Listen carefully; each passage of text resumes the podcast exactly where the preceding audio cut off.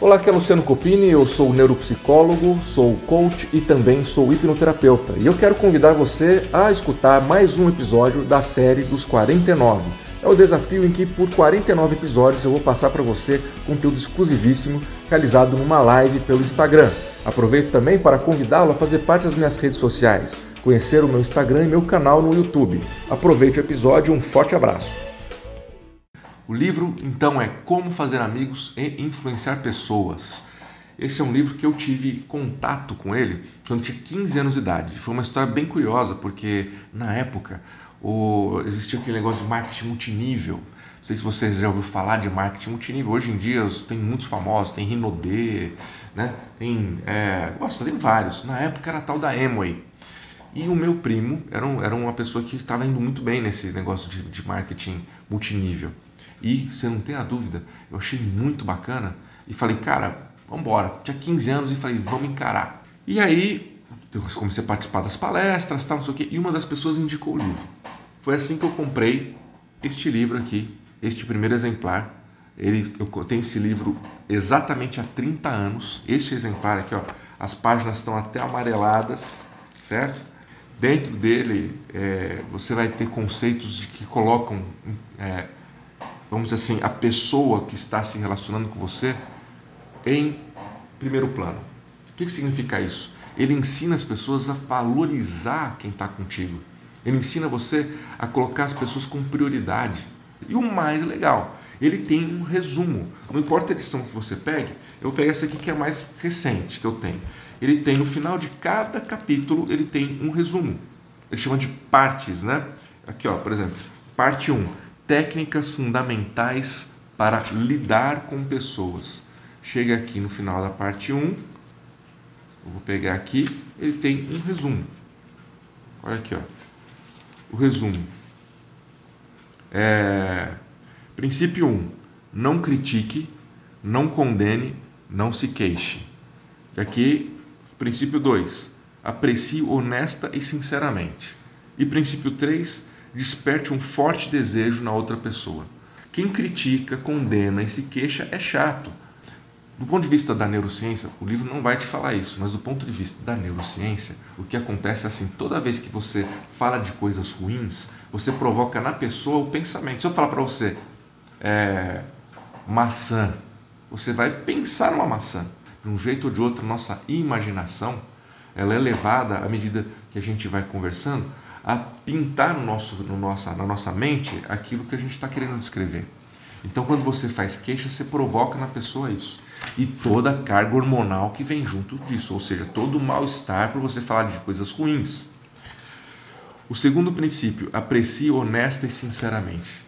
Elogie as pessoas, a gente esquece de elogiar. Então, elogie, faça elogio para as pessoas, mas tem que ser de forma honesta e sincera, porque senão não adianta, né?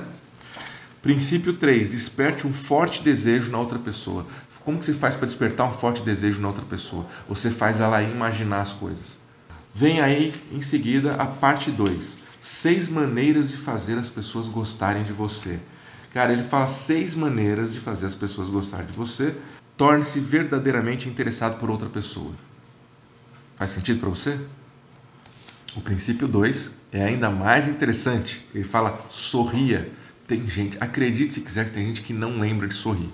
Princípio 3. Lembre-se que o nome de uma pessoa é para ela o som mais doce e importante que existe em qualquer idioma. Princípio 4. Seja um bom ouvinte e incentive as pessoas a falarem sobre elas mesmas. Princípio 6. É, faça a outra pessoa sentir-se importante e faça com sinceridade. Bom, como conquistar as pessoas a pensarem do seu modo, na parte 3, ele já vai é, entrar em formas de você convencer pessoas a pensar diferente, e aqui já é um pouco mais é, profundo na questão da neurociência. Eu confesso para vocês que eu já usei isso muitas vezes e eu ensino as pessoas a usar isso como ferramenta de persuasão. Eu vou ler para vocês aqui, não é tão simples, mas eu vou ler o resumo para você ver e vou, depois vou contar na prática como foi que eu já usei isso. Mas vamos lá. Princípio 1. Um, a única maneira de ganhar uma discussão é evitando. Eu falo isso para todo mundo. Tem técnica para você ganhar discussão mesmo sem ter razão. Mas quando você faz isso, você perde o cliente. Quando você ganha uma discussão, você perde o cliente, perde o amigo, você deixa uma pessoa, por exemplo, a mulher está discutindo com o marido, o marido está discutindo, discutindo com a mulher. Se um dos dois ganha a discussão, acabou.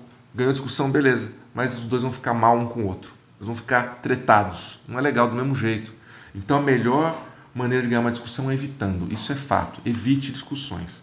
Princípio 2. Respeite a opinião dos outros. Nunca diga você está enganado. Quando você usa uma expressão dessa, você está enganado, você coloca a pessoa como errada, automaticamente ela já ejeta. Princípio 3. Se estiver errado, reconheça o seu erro rápida e enfaticamente. O que, que significa isso? Cara, isso é contraintuitivo. Normalmente, quando você pega e erra alguma coisa, as pessoas, normalmente as pessoas se justificam, né? Eu fiz isso muitas vezes, você também já deve ter feito. Ah, mas não sei o que, não sabe o que, que é?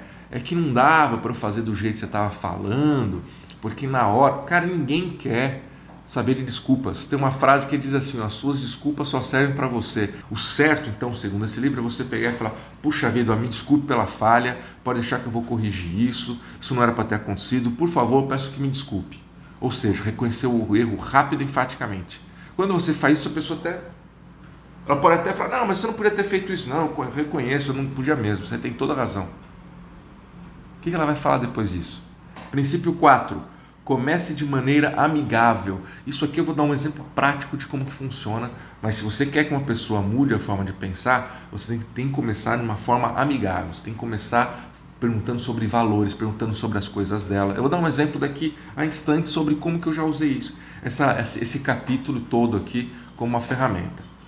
É, princípio 5 Consiga que a outra pessoa diga sim, sim imediatamente. É, princípio 6. Deixe a outra pessoa falar durante boa parte da conversa. Quanto mais deixar a pessoa falar, melhor. E outra coisa, a pessoa falando, ela te dá elementos para você conseguir convencê-la. E aí ela vai sentir também que ela expôs todo o ponto de vista dela. Princípio 7. Deixe que a outra pessoa sinta que a ideia é dela. Essa aqui é a melhor de todas. Quando a pessoa acha que a ideia é dela, ela não discute as pessoas nunca vão contradizer os, os próprios argumentos, percebeu? Mas aqui vem a forma como eu já usei esse capítulo aqui na prática. Eu estava com um grupo de coaching, eram, é, nesse dia era, só tinha mulheres, e nós começamos a falar de política. Na época, o Haddad e o Bolsonaro eram os dois candidatos que tinham sido os finalistas para presidente. E estava aquela discussão, tinha as pessoas que votavam no PT, tinha as pessoas que votavam no Bolsonaro, e eu não sei se vocês se lembram dessa, dessa época, pô, né? Será que eu vou me lembrar? E aí tinha, e o grupo estava dividido, porque nesse grupo tinha petistas e tinha os adeptos ao Bolsonaro. No meio dessa discussão, eu peguei e falei: bom, vamos fazer um negócio para ninguém. Quem é que é uma pessoa muito convicta e tem certeza que não mudaria de opinião de jeito nenhum com relação a isso? E uma pessoa levantou a mão. Eu falei: muito bem, eu vou usar então as técnicas, essas técnicas que eu estou ensinando para vocês, que são deste livro, como fazer amigos e influenciar pessoas, e você vai, no mínimo, dar uma oportunidade para o candidato oposto ao que você está querendo votar, que você disse que não votaria jamais. Vamos, vamos fazer uma aposta? Aí todo mundo começou a rir, falar, ah, vamos fazer uma aposta, duvido que você mude a opinião dela. Eu falei, por quê? Eu falei assim, não, porque eu sou petista. Eu falei, você é petista? Sou. Não, mas tem problema. Você vai da mesma forma, você, é, é, para o processo de fazer as pessoas, é, a convidar as pessoas a pensar do seu modo, é o mesmo. Ah, não, mas eu não sei o que, eu voto no PT há, há 40 anos, sou, sou professora pública aposentada e jamais eu votei no outro partido, eu continuo votando no PT e vou votar sempre. Eu falei, não, tá bom, mesmo assim você, você aceita o desafio? Posso tentar abrir uma, um precedente? Ela Tá bom, desafio feito. Eu perguntei para ela, por que, que você vota no PT? Ela falou assim, por causa do Lula. Desse jeito, já vê aquele discurso inflamado. Mas por que, que você vota no Lula? Falando de maneira amigável, seguindo os princípios que eu acabei de citar. Mas por que você vota no Lula? Ah, eu voto no Lula porque ele ajuda as pessoas, ele ajuda as comunidades, ele ajuda os pobres, ele luta pela igualdade, ele luta por isso, luta por aquilo, tal.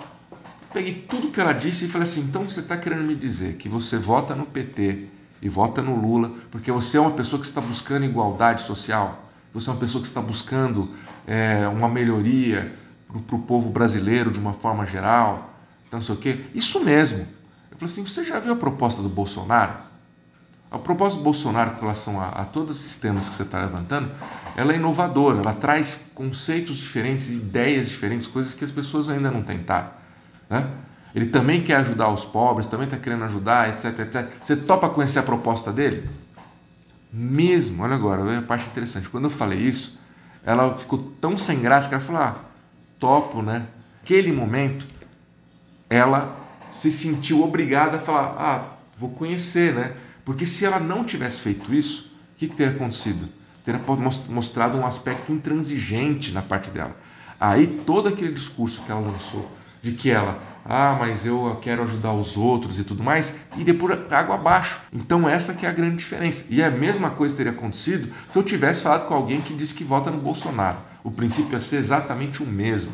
E o princípio é o mesmo para qualquer discussão que a pessoa tenha. Então a parte 4 são os princípios de liderança.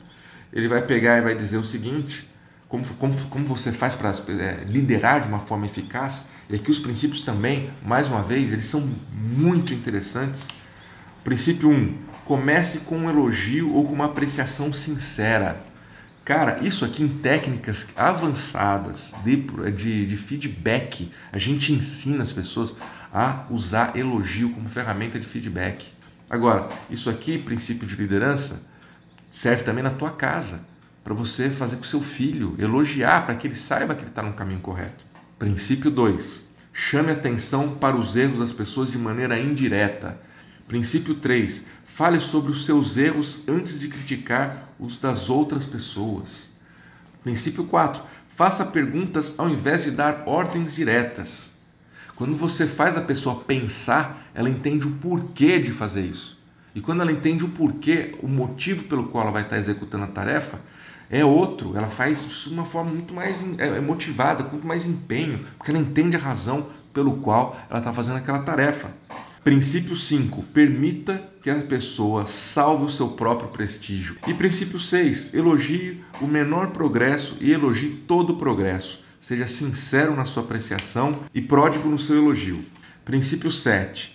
Proporcione a outra pessoa uma boa reputação para zelar. O cara chegou para mim um dia, pegou, eu estava falando com ele, é porque eu vou fazer isso, fazer aquilo, tal, tava, tava falando um monte de coisa que eu ia fazer que eu tava bravo. Ele virou para mim e falou assim: "Pode parar, você não vai fazer isso, cara". Eu olhei para a cara dele, como não? Falei, não, você é um gentleman, você não vai fazer isso. Eu te conheço. A hora que ele falou isso, eu falei, putz. Ele me chamou de gentleman. Gentleman significa cavalheiro. Quando ele falou isso, eu falei, porra, será que eu sou um cavalheiro, cara? Sabe? Porra, e aquilo fez eu pensar e me deu vontade de começar a agir como cavaleiro em todos os aspectos. Hoje eu acho que muitas das minhas opções, a forma como eu tenho atuado, foi em função dessa conversa que eu tive há 15 ou 20 anos atrás com esse meu amigo. Bom, princípio 8. Empregue o um incentivo, torne o erro fácil de ser corrigido. E o último princípio seria o princípio 9 de, de liderança. Faça outra pessoa sentir-se feliz realizando aquilo que você sugere. Então, este aqui são, são os ensinamentos de um livro que foi escrito em 1930 e, como você vê, ele é carregado de sabedoria, continua sendo editado. Já teve aqui, aqui eu tenho algumas edições, já tenho uma edição além dessa e eu recomendo que você leia. O desafio continua. Amanhã, domingo, vamos ter mais e eu convido você a participar às 4h49 ou 5h49 na hora de Brasília. E mais uma vez aquela história: se você achar que está muito cedo para você acordar, então já fica acordado direto, vai dormir depois da live. Não é assim? Então, bom sábado para você e até amanhã.